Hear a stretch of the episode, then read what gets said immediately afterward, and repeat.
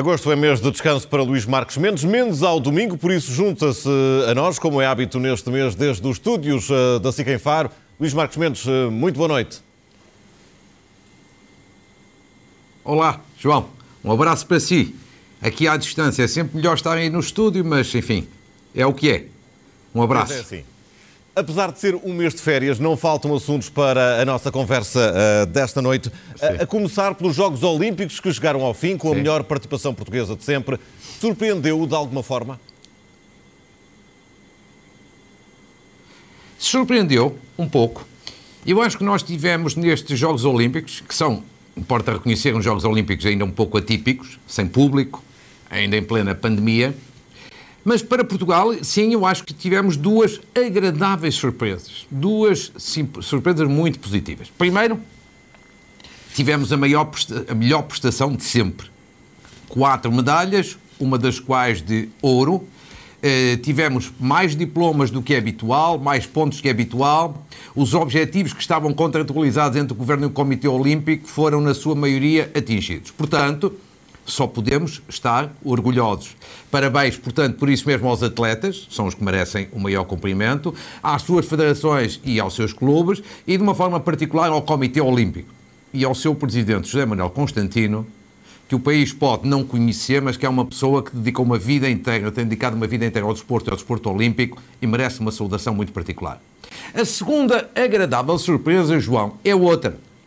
Essa sim eu acho que ainda é mais surpreendente, mas pela positiva, que é, é de alguma forma a vitória de um Portugal multicultural. Porque, vejamos, das quatro medalhas que tivemos, três são de atletas de pele negra, dois luso-africanos, um que refugiado político, saiu de Cuba e que escolheu Portugal para viver e para trabalhar e para praticar desporto. E eu acho que isto é muito bom. Isto é muito positivo, isto é muito saudável, porque por um lado mostra um Portugal diferente do passado, moderno, multicultural, eh, eh, capaz de facto de boas integrações e de bom cruzamento de culturas. E depois mostra, sobretudo, aquilo que nós vamos cada vez mais ter no nosso país nos próximos anos e próximas décadas. Já não é só no desporto, é na sociedade em geral. Porque nós vamos ter cada vez mais imigrantes cidadãos que vêm de outros países e que nós vamos, acolhemos e que temos que acolher como deve ser, sem racismo, sem xenofobias. Porquê? Porque todos eles dão um contributo importante para o desenvolvimento do país, agora no desporto, mas também no, noutras áreas no futuro. Portanto, isto é uma agradável surpresa, é muito, muito positivo e, portanto, é uma boa notícia, sem dúvida, eh, nestes Jogos Olímpicos. E essa foi uma mensagem que quer o Presidente da República, quer o Primeiro-Ministro fizeram questão de passar também uh, esta uh, semana. Estes resultados dão legitimidade para reclamar mais Sim. apoios? É, com certeza que sim. Embora nós devamos dizer o seguinte: quem recebe apoios acha sempre que são escassos, que são curtos. Quem dá acha sempre que faz um enorme esforço eh, para os conceder. Mas temos que ser honestos nesta parte dos apoios na, eh, nos Jogos Olímpicos, eh, o governo tem vindo a fazer um esforço. Por exemplo, comparar eh, o último contrato que, foi, que teve a ver com estes Jogos com o contrato anterior, houve um aumento de 16%. E o Presidente do Comitê Olímpico já veio dizer que o Governo cumpriu eh, escrupulosamente os apoios a que se tinha eh, comprometido. E, portanto, tendo em atenção ainda por cima que há uma boa relação entre Comitê Olímpico e Ministério da Educação, eu estou em crer que, evidentemente, nos próximos meses negociarão o próximo contrato, tendo em vista os Jogos Olímpicos de Paris, que são já daqui a três anos, e, obviamente, estes resultados são um incentivo a mais apoios, melhores apoios e, portanto, esperamos nós a melhores resultados no futuro. Vamos, vamos ver o que acontece nos próximos uh, meses, até porque, como dizia, este é um uh, ciclo olímpico mais curto. Vamos entrar aqui no, no, campo da pandemia e, novamente, num tema que já abordámos uh, aqui os dois a semana passada, a vacinação de crianças e jovens.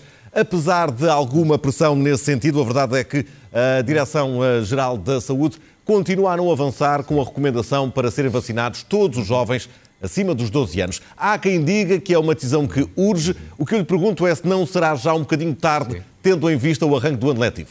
Uhum. João, temos que ir por partes, porque a, a, questão não é assim tão fácil. A questão é, com, é complexa e é complexa em Portugal e é complexa na Europa e em todo o mundo. Ou seja, vamos por partes para tentar esclarecer as pessoas rapidamente. O que é nesta matéria vacinar ou não vacinar jovens menores entre os 12 e os 15 anos, a comunidade científica, os especialistas, os médicos dividem-se profundamente. Em Portugal e lá fora. Quais são as razões? Uns, aqueles que são a favor, dizem vacinar mais é bom, é ter mais gente vacinada, é ter maior proteção e é também dar alguma segurança maior às escolas. Aqueles que são contra, o que é que alegam? Duas coisas fundamentalmente. Primeiro, que neste, neste setor etário a doença é rara e, quando é rara, não é perigosa. Como quem diz, não há necessidade, portanto, de vacinar. Segundo, a, a vacina neste grupo pode criar alguma doença, miocardite, que é uma inflamação do coração, que dizem que é rara é, e não grave, mas que pode acontecer. E, portanto, dizem não vale a pena correr o risco. Importa dizer, em segundo lugar, o seguinte: esta divisão é de facto muito forte cá dentro e lá fora. Cá dentro, vejamos, por exemplo, isto: a Ordem dos Médicos. O bastonário da Ordem dos Médicos é a favor da vacinação deste grupo etário. Mas o responsável de pediatria da Ordem dos Médicos já é contra. E no estrangeiro, na União Europeia, a divisão é também muito grande. Há 11 países, por exemplo, liderados pela França, que resolveram vacinar. 11 países. Depois há três países, há dois países, além de Portugal, com esta posição de vacinar apenas as pessoas que têm doenças. É Portugal, é Suécia e é Alemanha. E depois há 13 países que ainda não tomaram posição nenhuma. Ou seja, a matéria é melindrosa. A matéria é delicada. A matéria divide e é complexa. E há razões que merecem ponderação de um lado e do outro. E, portanto, terceiro ponto, quem compete tomar esta decisão nesta matéria é a Direção-Geral, não é o Governo, porque a questão não é política, a questão é de natureza técnica ou científica. A Direção-Geral, eu não sei se bem ou se mal, porque eu não sou especialista, tomou uma decisão, dizer pelo menos para já não vacinar este grupo etário, a não ser as pessoas que têm doenças, que têm comorbilidades.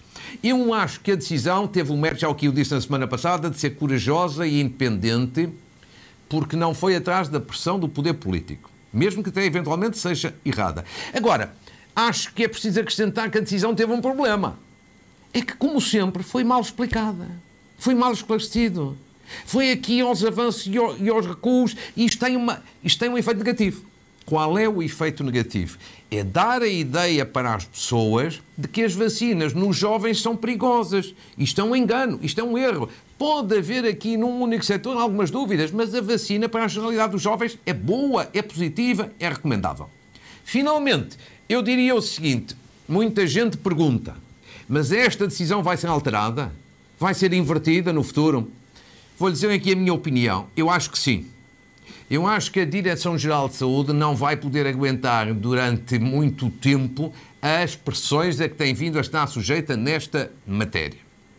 Agora, há uma coisa que eu queria recomendar. Se e quando a Direção-Geral resolver alterar a sua posição, que o faça por razões de caráter técnico médico e científico e não pela pressão política, seja do governo, do presidente ou da task force, porque então isso é que era matar completamente a credibilidade da nossa autoridade de saúde. Por exemplo, pode ter aí uma oportunidade, porque ao que sei, a Alemanha, que teve uma posição igual à nossa, está a estudar a revisão da sua posição e, portanto, a Direção-Geral de Saúde que veja, mas que tome a decisão tomar no futuro por razões científicas e não e de outra ter, natureza, porque senão abala a, a, a, segurança das pessoas e a credibilidade. Sem se ter então a, apelações. Um, hoje há um estudo feito em Portugal, curiosamente em Coimbra, que mostra uma perda significativa de imunidade três meses Sim. após a vacinação. Isto mostra que é cada vez mais urgente pensar-se uhum. numa terceira dose da vacina. João, eu, esta é outra questão muito delicada, muito séria e muito importante. Se quer a minha opinião, para começar, eu o seguinte, direi o seguinte: acho que é uma questão de tempo. Mas uma, um reforço da vacina, ou seja, uma terceira dose para aqueles que tomaram duas doses, ou uma segunda dose para aqueles que tomaram a Janssen, que é apenas de uma dose, eu acho que esse reforço vai ser inevitável. Inevitável. Agora, acho que nesta matéria há muita especulação e pouco esclarecimento, como sempre, e mal. Porque o que acho que era importante é que as autoridades esclarecessem o que é que vai ou não vai acontecer, ou quais são as dúvidas que ainda existem, ou qual é o caminho ainda a trilhar. Porque a grande questão é que é a seguinte: de um lado, sejamos francos e honestos, há interesses económicos muito fortes em que haja uma terceira dose, designadamente das farmacêuticas. As farmacêuticas estão a ganhar dinheiro, bastante dinheiro, com este negócio das vacinas. É um bom negócio, apesar do investimento que que tiveram. E, portanto, para as farmacêuticas, que de resto aumentaram recentemente os preços das vacinas, um aumento em média na ordem de 20%, para as farmacêuticas, uma terceira dose, depois mais tarde uma quarta e depois uma quinta, evidentemente que é um bom negócio. Agora, nós temos é que pensar do ponto de vista do interesse público, não é do ponto de vista do negócio e do interesse económico. E a esse respeito há que terem atenção o seguinte: a União Europeia que é quem normalmente compra as vacinas e depois as entrega a cada um dos Estados-membros. A União Europeia já comprou 900 milhões de doses, de novas doses de vacinas para 2022 e para 2023, o que dá para cobrir a população dos vários países. Se a União Europeia as comprou, não é certamente para as deitar fora, nem é certamente por uma razão de negócio, é porque pensou na saúde pública. Depois, um outro dado. A França e a Alemanha decidiram recentemente dar, eh, fazer um reforço de dose, ou seja, tal terceira dose, sobretudo para os setores mais frágeis, mais vulneráveis, ou seja, a população de risco. Ora, Portugal costuma acompanhar muito as orientações que vêm da Alemanha. E depois, como você acabou de invocar e bem, ainda hoje um estudo da eh, Universidade de Coimbra, vindo a público no, no Diário Notícias, reforça esta ideia da necessidade de uma terceira dose ou uma, de, ou uma segunda, consoante o tipo de vacinas que, que, se tenham tomado. Numa palavra, há interesses económicos de um lado, pode haver razões de saúde pública do outro. Uma vez mais, a decisão deve ser técnica e científica e as autoridades, neste caso a Direção-Geral de Saúde e o Instituto Ricardo Jorge, eu acho que não era mau que dessem oportunamente alguma informação e algum esclarecimento sobre esta matéria. O vazio e a especulação são maus conselheiros. Agora, já que estamos aqui em vacinação, de uma forma muito breve, esta semana assinalou-se um momento importante, que foi 70% da população com, com pelo menos uma dose já administrada. O almirante Gouveia Melo há muitos meses tinha prometido este objetivo a ser alcançado no dia 8 de agosto e cumpriu, e até cumpriu por antecipação. Merece aqui um cumprimento e uma saudação, porque cumprir prazos não é uma ideia muito portuguesa. Normalmente em Portugal ninguém cumpre um prazo. E aqui foi cumprido e por antecipação. Bom. Agora, o futuro, que é sempre o mais importante. Este, esta meta alcançada é, é boa, é positiva, mas é simbólica. Porque, como já tem sido dito, a questão da imunidade de grupo, por causa das novas variantes, em particular da variante Delta, que é mais perigosa e transmissível, a imunidade do grupo, provavelmente, dizem os especialistas, só se atingirá aí com 85% ou 90% das pessoas vacinadas com pelo menos uma dose. E por isso eu diria que todos temos que fixar este dado que eu de resto vou mostrar já num gráfico. Daqui a um mês há um número importantíssimo a adquirir para chegarmos à tal imunidade de grupo. 85 a 90% primeira dose e, a seguir, 70% das pessoas com a vacinação completa. É aquilo que estamos a ver na imagem. E quando é que isto vai alcançar? 85% com pelo menos uma dose em 22 de agosto, 90% em 1 de setembro e 70% da vacinação completa na primeira semana de setembro. Ou seja, a próxima, a primeira semana de setembro é absolutamente crucial. Fixemos estes números que aqui estão, que não são meus, mas que são aqueles que podem permitir atingir a tal falada imunidade de grupo e, portanto, eh, uma proteção muito importante para a população. E já que estamos com a mão na massa, passa a expressão eh, popular, vejamos o segundo quadro que é o estado da arte. Como é que estamos neste momento? Dados oficiais do dia de hoje. Doses administradas, já vamos em quase 13 milhões. Pessoas com pelo menos uma dose, 70%. E com vacinação completa, 6,3 milhões, 61%. Continuamos, portanto, a vacinar a bom ritmo. Terceiro, terceiro gráfico, vacinação por faixas etárias, para ver como é que a população, eh, em função das suas idades, está, digamos assim, a ser protegida. E este gráfico, também com os dados atualizados, mostra que colu duas colunas da esquerda, a população mais idosa já, continua, já está bastante protegida. E a grande novidade são os mais jovens, nos 40 49 anos, 30 39 e já 48%, quase 50% de doses aplicadas nos jovens entre os 20 e os 29. E estamos agora aqui a começar também eh, um peso importante no domínio dos jovens entre os 16 e os 19 anos. E já que estou aqui a falar de jovens, um apelo. O próximo fim de semana é muito importante para vacinar cerca de 190 mil jovens. Eu sei que estamos em férias, eu sei que as pessoas às vezes não se querem dar ao incómodo, mas ainda falta muito jovem inscrever-se para essa operação e era importante fazê-lo. As vacinas são essenciais. Finalmente, para mostrar uma vez mais, ou melhor, confirmar que estamos na boa direção, vejamos este último gráfico que é a vacinação no mundo. E como é que Portugal está no mundo? Porque eu já tenho aqui dito que na Europa nós estamos bem. Agora, vendo os principais países no mundo, Portugal também está francamente bem. Somos o décimo primeiro, ou seja, o décimo primeiro melhor em termos de vacinação a nível mundial. Claramente acima da média europeia. É, e, portanto, só podemos, evidentemente, sentir-nos orgulhosos com isto. Havendo vacinas, a logística funciona e, portanto, não desperdicemos aqueles que ainda não estão vacinados esta importante oportunidade. Aqui e tem, João. essa chamada de atenção muito importante que disse em relação à faixa etária dos 16 e 17 anos, que uh, é vacinada no próximo fim de semana e, de facto, uh, cerca de metade da população que está nesta faixa etária não fez esse, uh, esse agendamento ainda. É uma nota que certamente vai marcar esta Sim. semana. Mudando aqui um, um pouco de assunto um, e acelerando também um, um pouco o passo da nossa conversa, o Expresso diz que o Primeiro-Ministro adiou as férias para a segunda quinzena de agosto Sim. para se dedicar a acelerar a bazuca, ou seja, a aplicação dos fundos europeus. É uhum. isso mesmo que está aqui em causa ou haverá um outro motivo?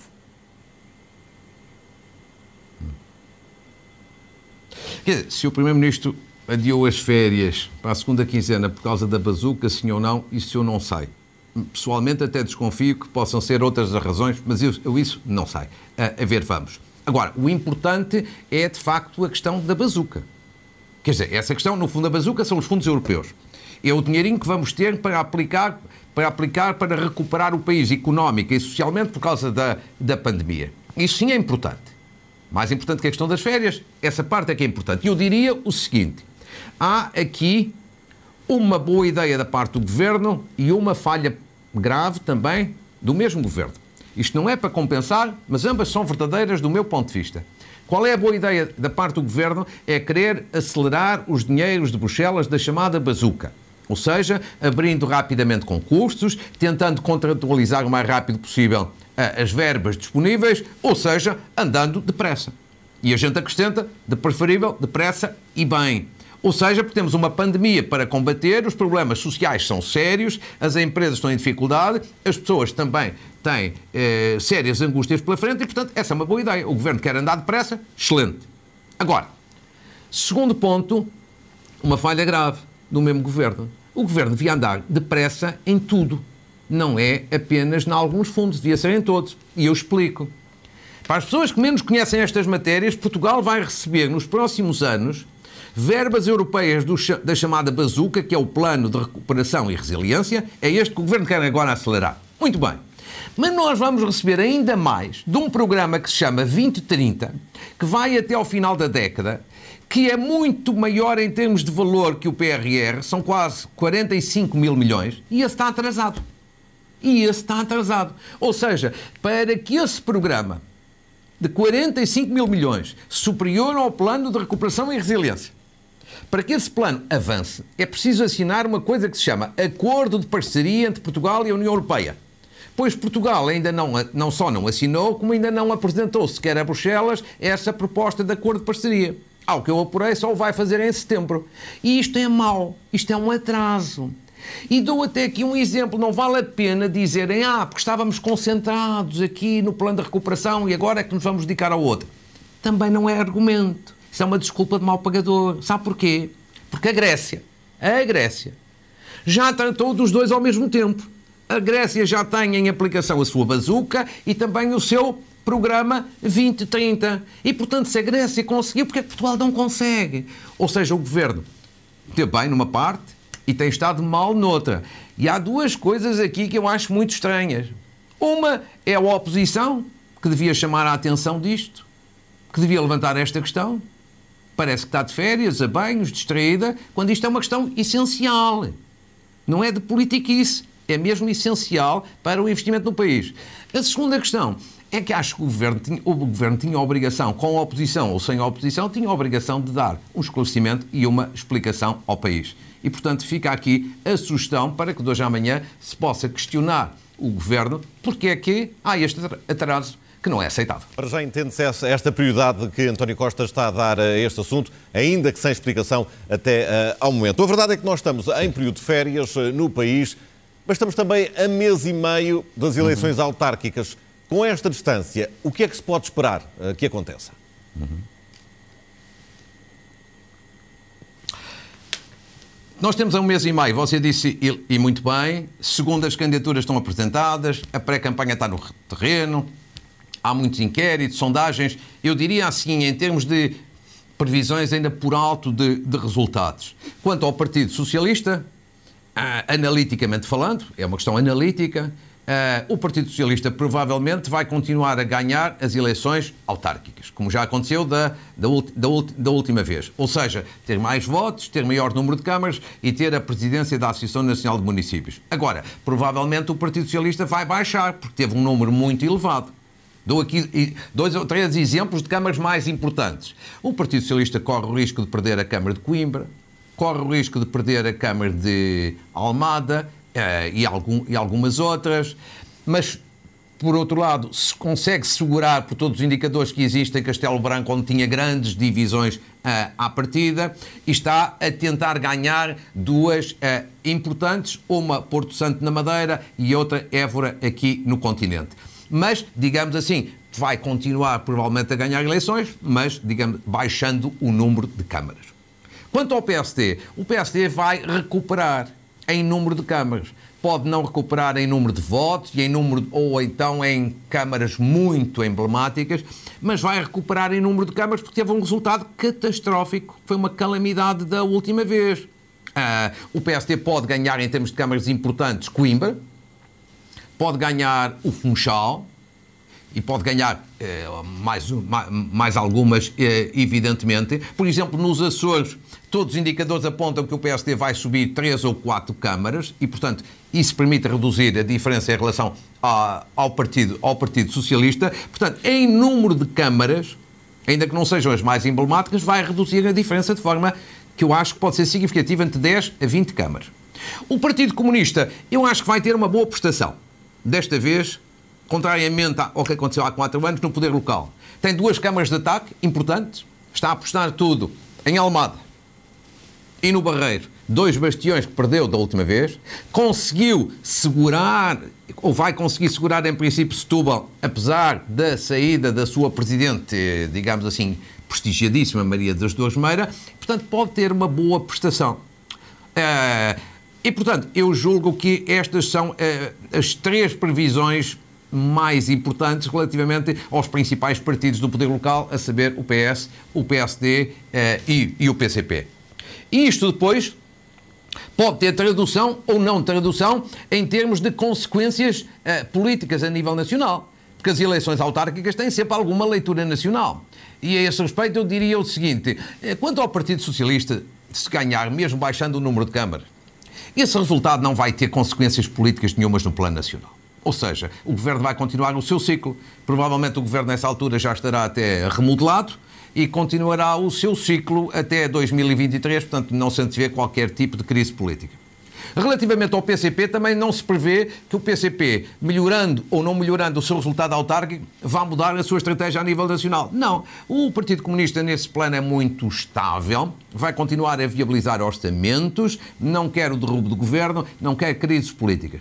A questão vai ser, mais, vai ser diferente. É à direita, no PSD e no CDS, em que é inevitável que nos dois partidos vai haver, digamos assim, disputa de liderança. Nuno Melo vai claramente ser eh, opositor de Francisco Rodrigues dos Santos e no PSD vamos ver seguramente digamos assim, aqui é este antagonismo. Rui Rio fazer o discurso da recuperação, dizendo subi o número de câmaras e, portanto, o PSD está em recuperação, e os seus críticos vão dizer que se é transformar uma, uma derrota numa, numa vitória, porque será, digamos assim, um ganho de pouquinho. É uma recuperação, mas é pequenina, é, é pouquinho. Como quem diz, a crise é mais séria, é mais profunda, é mais geral, porque é uma crise de oposição, de falta de alternativa e até de mudança da natureza do partido, de um grande partido para um partido médio, o que significa, portanto, que nós vamos ter, daqui a pouco tempo, um certo acelerar da vida política nacional. Depois Luís das é o que pode eh, antever a esta distância das eleições autárquicas. Eu sei que ainda quer falar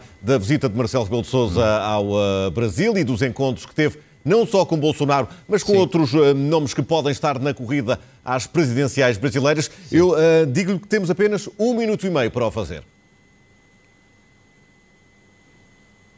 Muito rápido. Eu acho que o Presidente da República fez bem ao encontrar-se com Bolsonaro no momento que vai ao Brasil, porque gosta ou não se gosta de Bolsonaro, evidentemente que ele é o Presidente do Brasil.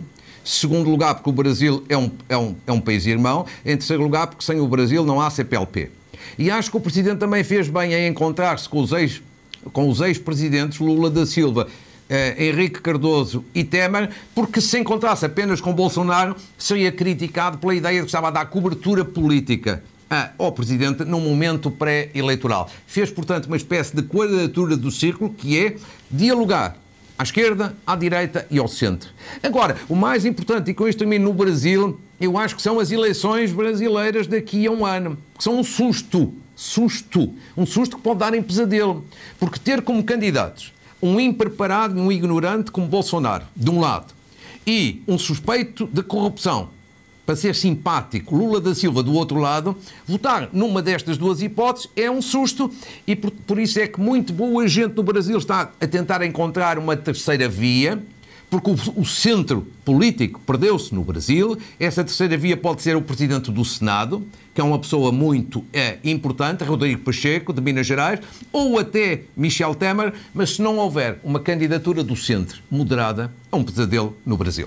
E há até quem diga que houve Já aqui um, um aproveitamento político é? por parte, por parte uh, dos opositores a Bolsonaro por causa disso mesmo. Notas finais, Luís Marcos Mendes. Notas finais, muito breves, mas eu julgo que é interessante. Uma saudação, em primeiro lugar, ao grupo Pinto Pasto, que é um grupo empresarial nacional liderado por Bruno Bobon, que é um empresário muito prestigiado, presidente da, da, da Câmara do Comércio eh, Portuguesa. E porquê? Porque faz este ano, este grupo faz este ano 250 anos. É o grupo empresarial familiar mais antigo em Portugal e tem muito prestígio merece aqui uma saudação genuína. Uma saudação também à iniciativa do Prémio Tágides. O que é que é isto? É um prémio recentemente criado para premiar iniciativas de combate à corrupção. O seu mentor foi um académico, o professor André Correia de Almeida, um académico que leciona nos Estados Unidos e tem um júri muito plural. De Ana Gomes, a Luís Rosa, a Miguel Poiás Maduro e, portanto, a ter em atenção. E, finalmente, um apelo ao governo que é também uma crítica. E esta é uma crítica justíssima, por causa da inação do governo em relação aos ex-combatentes. Os ex-combatentes estão há meses à espera que o governo cumpra o que lhes prometeu. Fez uma lei fez um conjunto de promessas, estão assumidos compromissos, designadamente direitos que foram conferidos aos ex-combatentes, como o direito, por exemplo, a transportes gratuitos, é apenas um exemplo, e tudo no essencial continua por cumprir e no papel. As pessoas estão legitimamente indignadas e fica aqui o apelo ao Governo para corrigir rapidamente este seu incumprimento. João, terminamos esta nossa conversa. daqui do Algarve com... Tem muito gosto.